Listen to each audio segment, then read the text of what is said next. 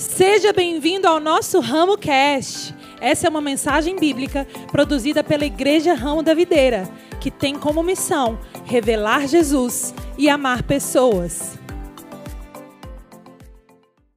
É, então, hoje, o meu tema, dentro da mensagem do, da série Você é o Melhor de Deus, é Descubra a Sua Dignidade. Vira para a pessoa que está do seu lado e fala para ela: Descubra a sua dignidade nessa tarde.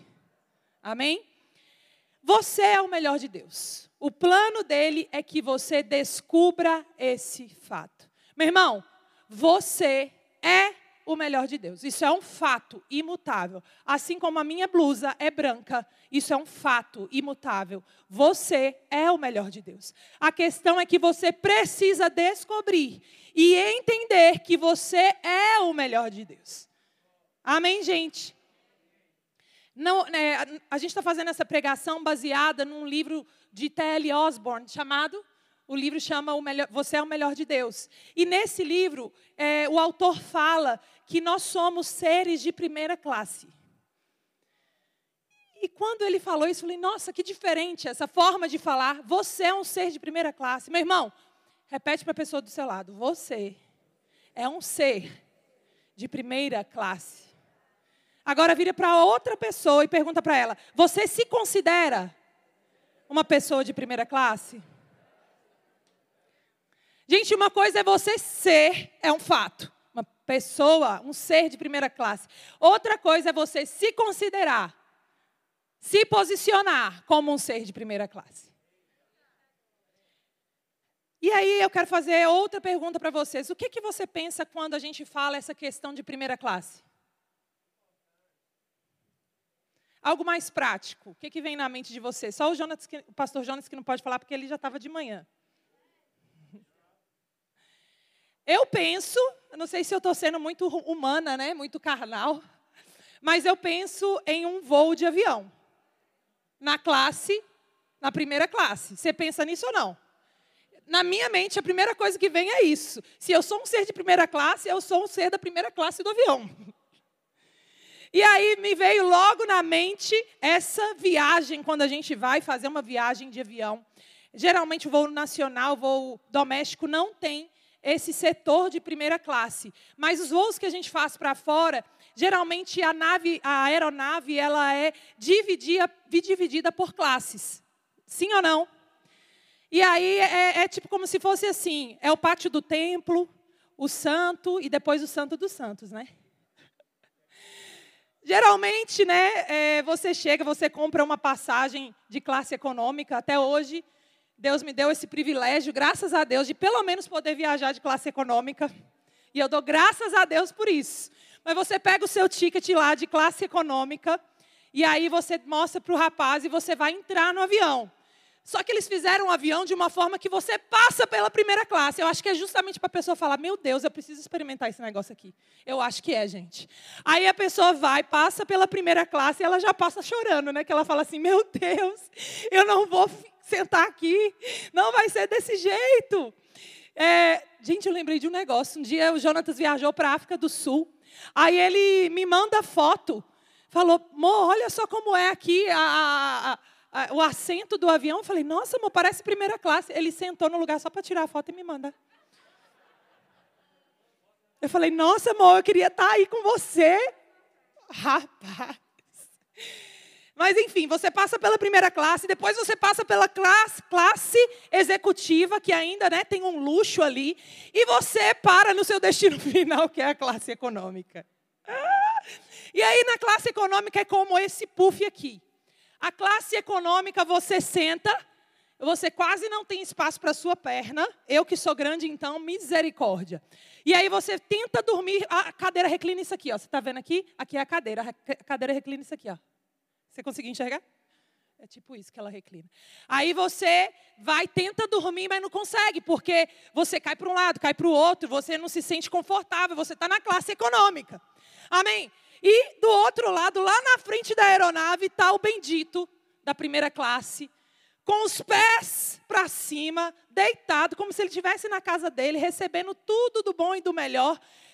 Os negócios tudo chique. Ele recebe até comida mais chique do que a, a nossa, da, do povão, né?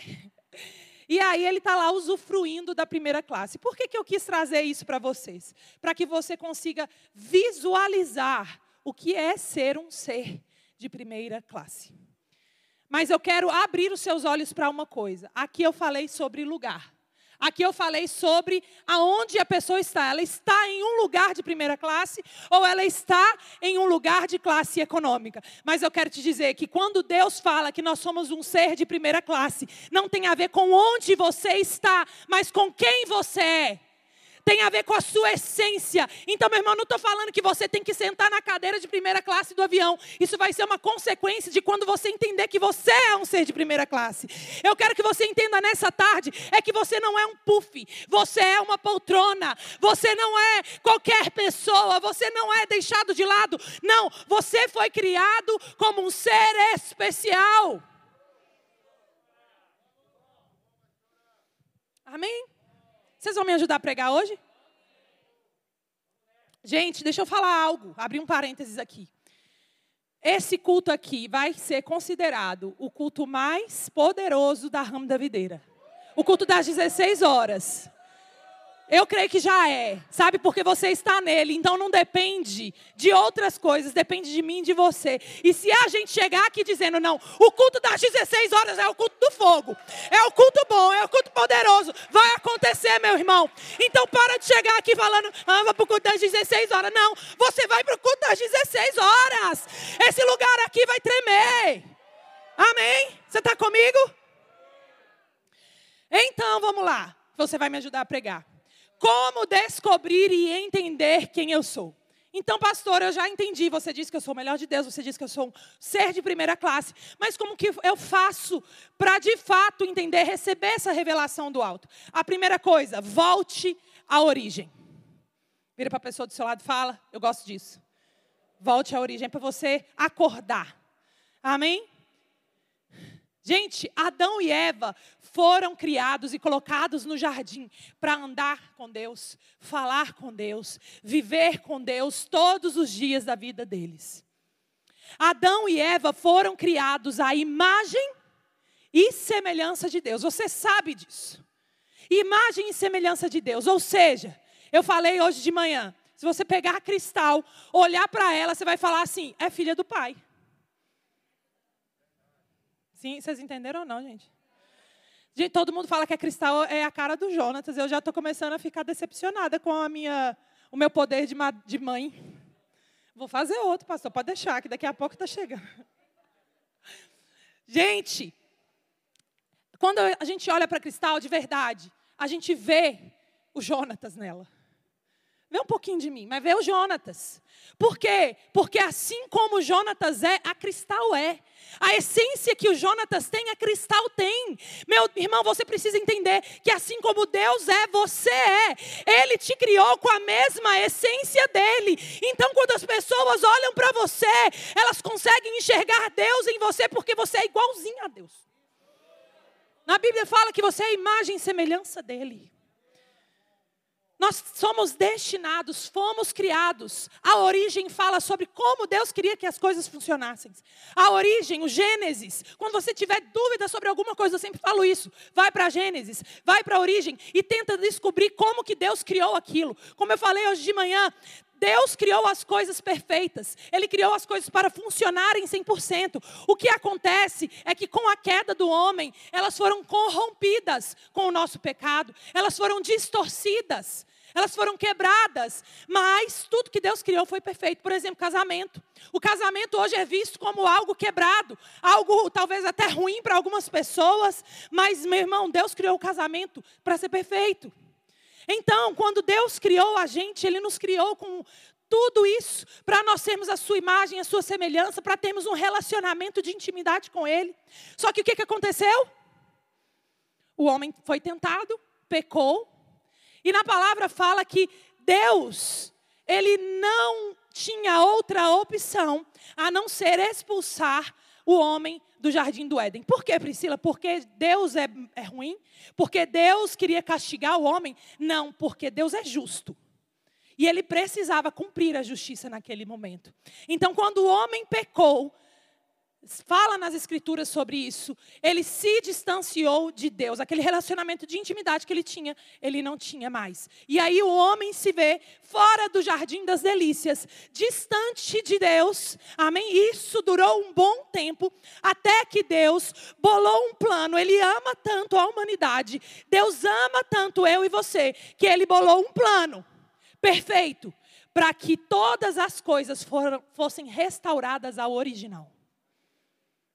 Ele bolou um plano para que eu e você pudéssemos voltar à origem lá no jardim do Éden e nós pudéssemos vivenciar tudo o que Deus tinha planejado para a gente. Eu vou avançar. E olha só o que, que acontece. Tudo que é exigido de nós, para nós vivermos a plenitude do que Deus tem para o homem, do que Deus tem para mim e para você, é crer com o nosso coração que Jesus morreu por mim e por você e confessar com a sua boca.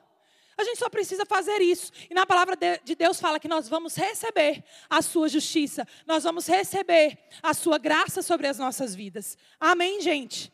E aí, lá na Bíblia, tem um, um versículo, 2 Coríntios 5, 21. A gente conhece esse versículo é, de uma forma já muito falada, que é assim: Deus tornou pecado por nós aquele que não tinha pecado, para que nele nos tornássemos justiça de Deus. Amém? Deus está falando de Jesus. Tá, aqui está se falando de Jesus. Que Deus trouxe Jesus para assumir os nossos pecados, para que através disso nós pudéssemos nos tornar justiça, nos, pudéssemos nos tornar santos na presença de Deus. E aí tem uma outra versão que me chamou muito a atenção. Olha só que versão interessante. Deus tomou a Cristo, que era sem pecado e o encheu com os nossos pecados. E então, ele, em compensação, nos encheu com a virtude de Deus. Que versículo poderoso, mas talvez você não tenha entendido. Eu quero fazer uma experiência aqui com você. Pode vir. Estou aqui com o Jonatas. E aqui representa a humanidade, cheia de pecado. Sim, amém, gente? Cheia de pecado. Aqui, temos. Troca de mão os dois copos, para o pessoal ver melhor. Aqui nós temos Jesus, límpido, puro, santo, perfeito. Olha só o que, que esse versículo fala, coloca lá de novo para mim. Deus tomou a Cristo, então Deus pegou Cristo, que era sem pecado, ó, sem pecado nenhum, e o encheu com os nossos pecados. É isso que esse versículo está falando. Deus pegou eu e você e encheu Jesus com os nossos pecados. Meu irmão, olha como ficou o nosso copo. Olha como ficou a humanidade limpa. Alvo mais que a neve, como diz aquele, aquele, aquela música. Alvo mais que a neve. Só que não para por aí. Nesse versículo fala que você não foi esvaziado apenas do pecado e ficou uma pessoa vazia. Não, na palavra está dizendo, porque você, meu irmão, agora está vazio, se esvaziou, se esvaziou diante de Deus. Então, Deus derrama da virtude dele sobre a humanidade. Pode ir, meu filho, até transbordar. Pode transbordar. Meu irmão, você precisa entender isso nessa noite. Que eu e você tivemos a nossa natureza, a nossa essência transformada. Você foi esvaziado de pecado e você agora se encheu da virtude de Deus para você. Obrigada, viu?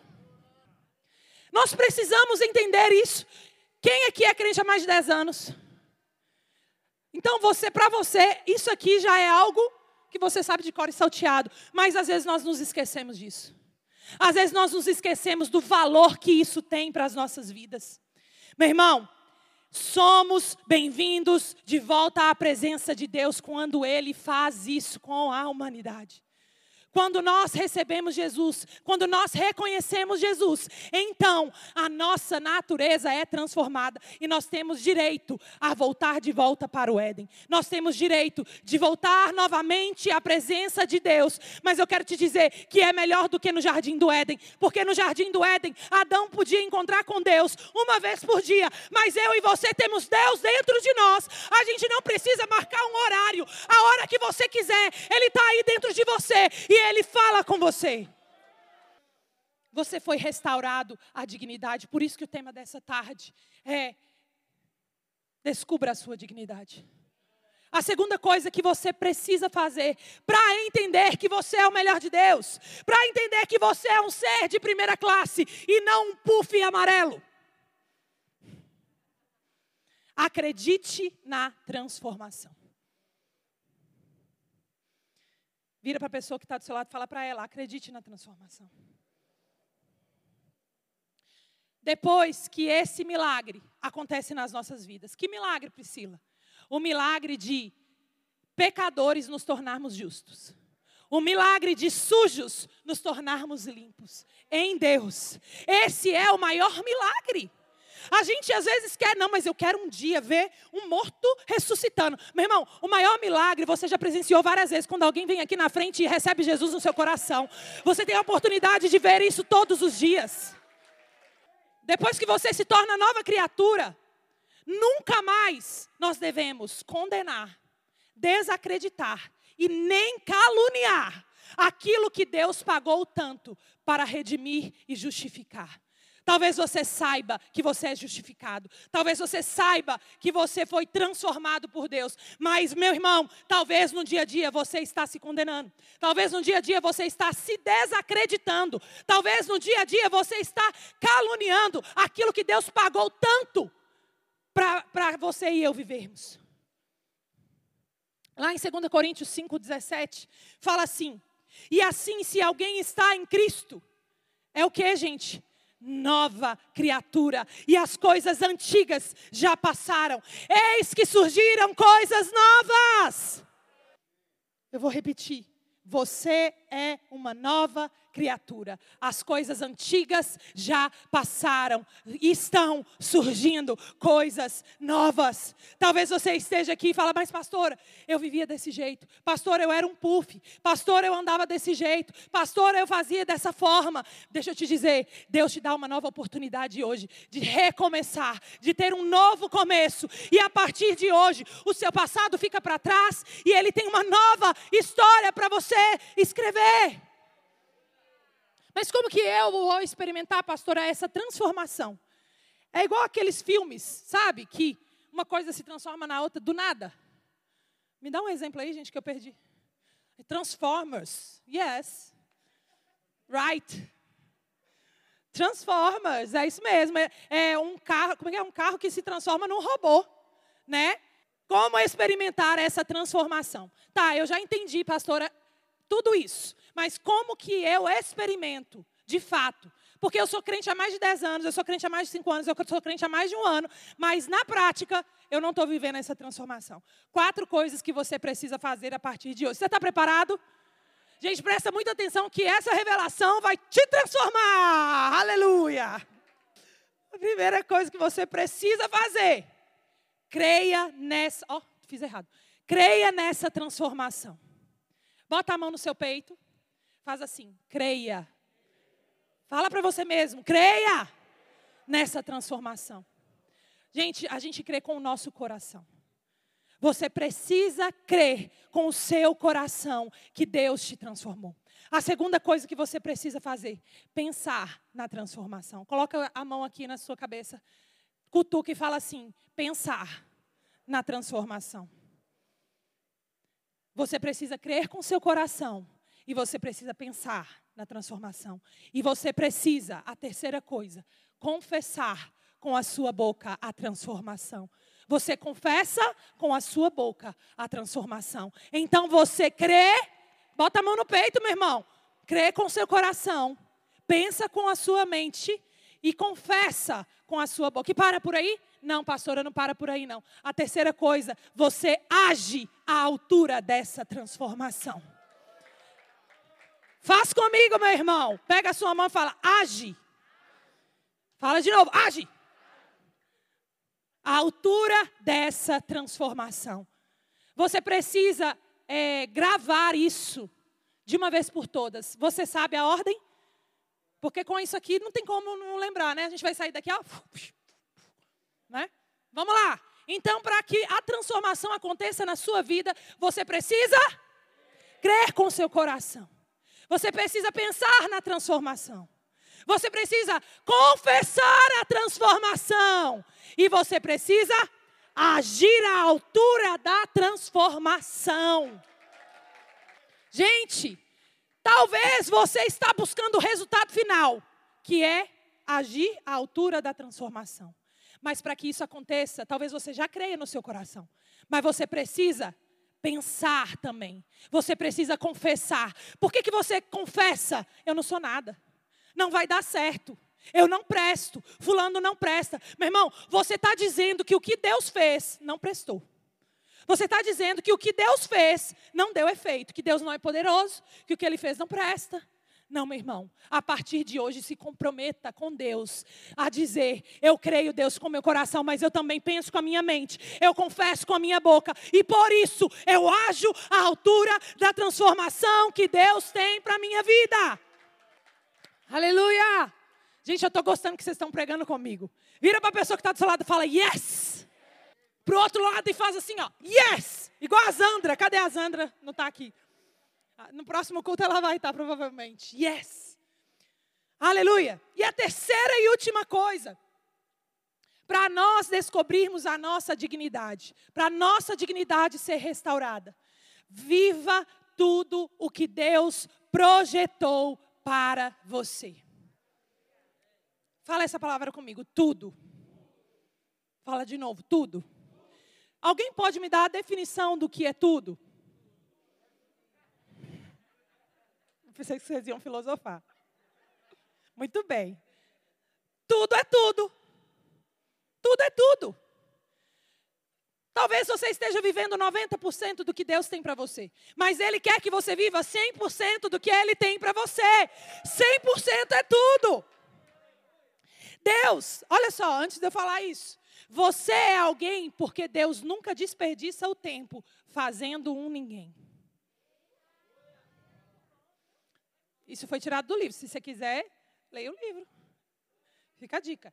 Você é alguém porque Deus nunca desperdiça o tempo fazendo um ninguém. Meu irmão, Deus, ele não perde o tempo dele fazendo qualquer coisa não. Então, se ele te criou, se você existe hoje, é porque você é alguém e é alguém muito importante. Você é o melhor de Deus. E se Deus te criou como alguém importante, alguém especial, Ele também não te criou para coisas pequenas. Se você é grande, você realiza as coisas grandes.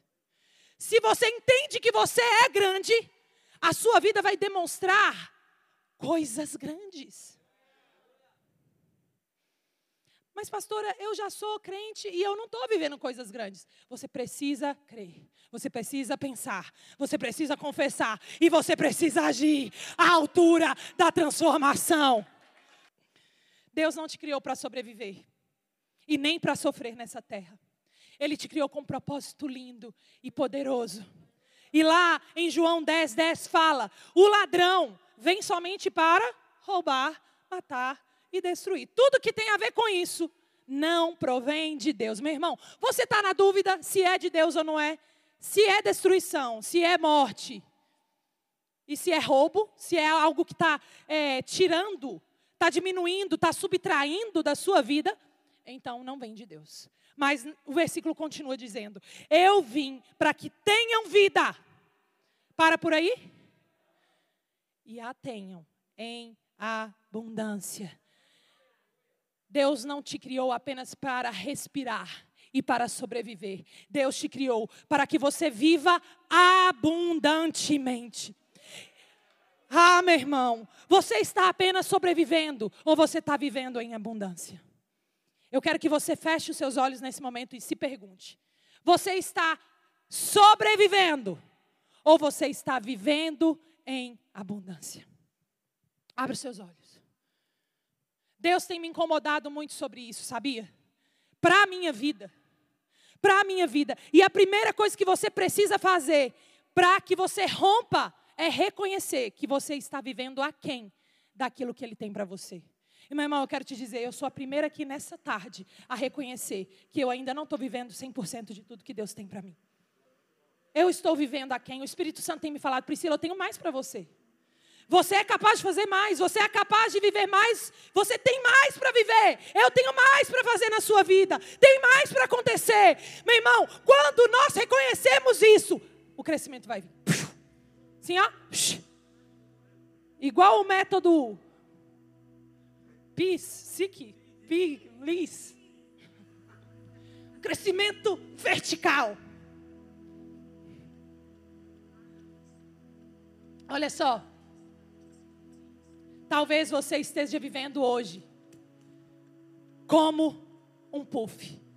Talvez você esteja vivendo hoje como uma pessoa sentada lá no banco da classe econômica e você diz: Eu nasci assim, vou viver assim, e vou morrer assim porque é assim que eu sou. Meu irmão, você está enganado. Você está enganado. Você é um ser de primeira classe. Você talvez esteja em um lugar de classe econômica, mas você é um ser de primeira classe. As situações são transitórias. O tempo que você está vivendo é transitório. O momento, a estação, sabe, financeira, é profissional, eu não sei, meu irmão, é transitório. Mas você precisa entender que uma coisa é fato: você é um ser de primeira classe. Cadê o carrinho e o, e o avião? A última coisa que eu quero mostrar para vocês. Pode deixar aqui que eu Valeu, Jonatas. Nome lindo. Mas meu marido é mais bonito, né, gente? É meu marido. Talvez você olhe para você e fala: Deus me criou com quatro rodas. Vocês vão entender o que eu chegar. Deus me criou com rodas. Se Ele me criou com rodas, então é, pra, é porque eu sou um carro e eu preciso andar, aí dirigir pelas ruas, pelo chão. E você fala: olha só, que coisa bacana. Eu estou saindo do. Eu estou é, me movimentando. Eu estou fazendo alguma coisa. Eu estou avançando. Sendo que, deixa eu te dizer, meu irmão. Deus te criou com roda sim mas Ele te criou com rodas para você voar. Você não é um carro para ficar no chão e andar pelo chão. Você é um avião que tem rodas para alçar altos voos, para que você possa crescer, para que você possa avançar em tudo aquilo que Deus tem para mim e para você. Deixa meu avião, meu, meu negócio aqui. Seis fatos que você precisa entender para que você possa deixar de andar como carro e passar a voar como avião. Primeira coisa, você precisa entender que Deus é o que Ele diz que Ele é. Pastor, esse negócio ficou meio xoxo assim, esperava um negócio mais. Presta atenção. Pedro, a pastora Carol falou sobre essa passagem semana passada. Jesus e Pedro estavam ali e Jesus vira para Pedro e fala: Pedro, quem você diz que eu sou? Vocês estão aqui, gente, prestando atenção? E aí Pedro vira para Deus, para Jesus e fala o quê? Tu és o Cristo, filho do Deus vivo. E aí depois que, que Pedro declara para Jesus quem Jesus é, então Jesus vira para Pedro e fala: E tu és Pedro. E sobre essa rocha eu edificarei a minha igreja. O que, que eu quero dizer com isso? Meu irmão, você só vai encontrar quem você é quando você descobrir quem Deus é. Você só vai entender para o que, que você foi criado quando você dizer: Deus, eu conheço você, eu entendo você e você vivia em mim. Por isso que Deus é o que Ele diz que Ele é, você precisa entender isso para que você entenda que você é o que Ele diz que você é. Essa é a segunda coisa. Eu sou o que Deus diz que eu sou. A terceira coisa que você precisa lembrar: Deus tem o que Ele diz que Ele tem. E a consequência disso é você entender que eu tenho o que Deus diz que eu tenho. A quinta coisa, Deus pode fazer o que Ele diz que Ele pode fazer. E aí vem o voo que você vai alçar, ó. Se Deus diz que Ele pode fazer o que Ele pode fazer, então, meu irmão, Você pode fazer o que Ele diz que você pode fazer. Deus quer que você entenda nessa tarde que você não foi criado para andar rastejando pelo chão. Você foi criado para voar nas alturas.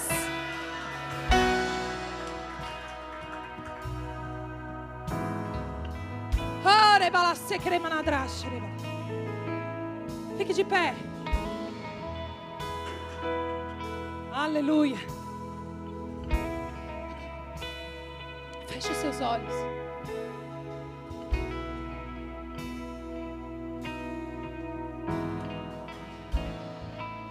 Tem pessoas sendo impactadas nessa tarde.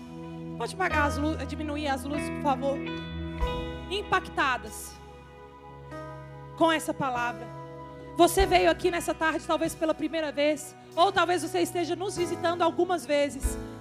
E Deus separou essa tarde para que você entenda: você é o melhor de Deus. Ele te criou como um ser de primeira classe. E meu irmão, você precisa crer na transformação. Você precisa pensar na transformação. Você precisa falar a transformação e você precisa agir de acordo com a transformação. E quando você fizer isso, você vai conseguir entender que você é aquilo que ele diz que você é. Você tem aquilo que ele diz que você tem e você pode realizar aquilo que ele diz que você pode realizar. Eu quero que você alce voos mais altos, meu irmão. Eu não sei você, mas eu já estou preparada para voar mais alto naquilo que Deus tem para minha vida.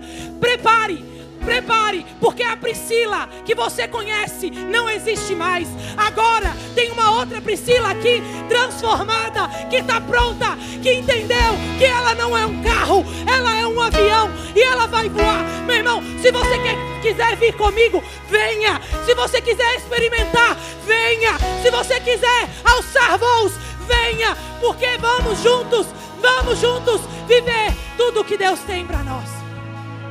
Aleluia. Deus está mandando você abrir um negócio. Abra, meu irmão. Ah, mas eu não sei se vai dar certo. Você pode fazer aquilo que Deus diz que você pode fazer. É Deus que está mandando, vai dar certo. É Deus que está dizendo, vai acontecer. É Deus que está falando, meu irmão, bota a cara no sol. Aleluia. Aleluia. Te agradecemos, Senhor porque assim como foi declarado na última música, o Senhor nos aceita como nós estamos. Mas o Senhor não nos deixa como estamos. Muito obrigada, Senhor, porque o Senhor faz um upgrade em nós. Porque o Senhor nos eleva de nível, o Senhor nos coloca em um nível superior daquele que nós estamos. Pai, nós não temos medo nenhum de sermos transformados por Ti, Pai. Transforma, Deus. Transforma, Deus. Transforma, Deus. Nós queremos, nós queremos esse upgrade. Nós queremos essa transformação. Nós queremos subir de nível em Ti, Senhor. Nós não queremos mais viver como classe econômica. Nós queremos viver como seres de primeira classe. Seres de primeira classe. Aleluia. Essa mensagem te alcançou? Compartilhe com seus amigos e familiares. Para saber mais sobre o nosso ministério, siga-nos no Instagram, IRV São Caetano, IRV Itapuã e IRV Lauro de Freitas. Até a próxima!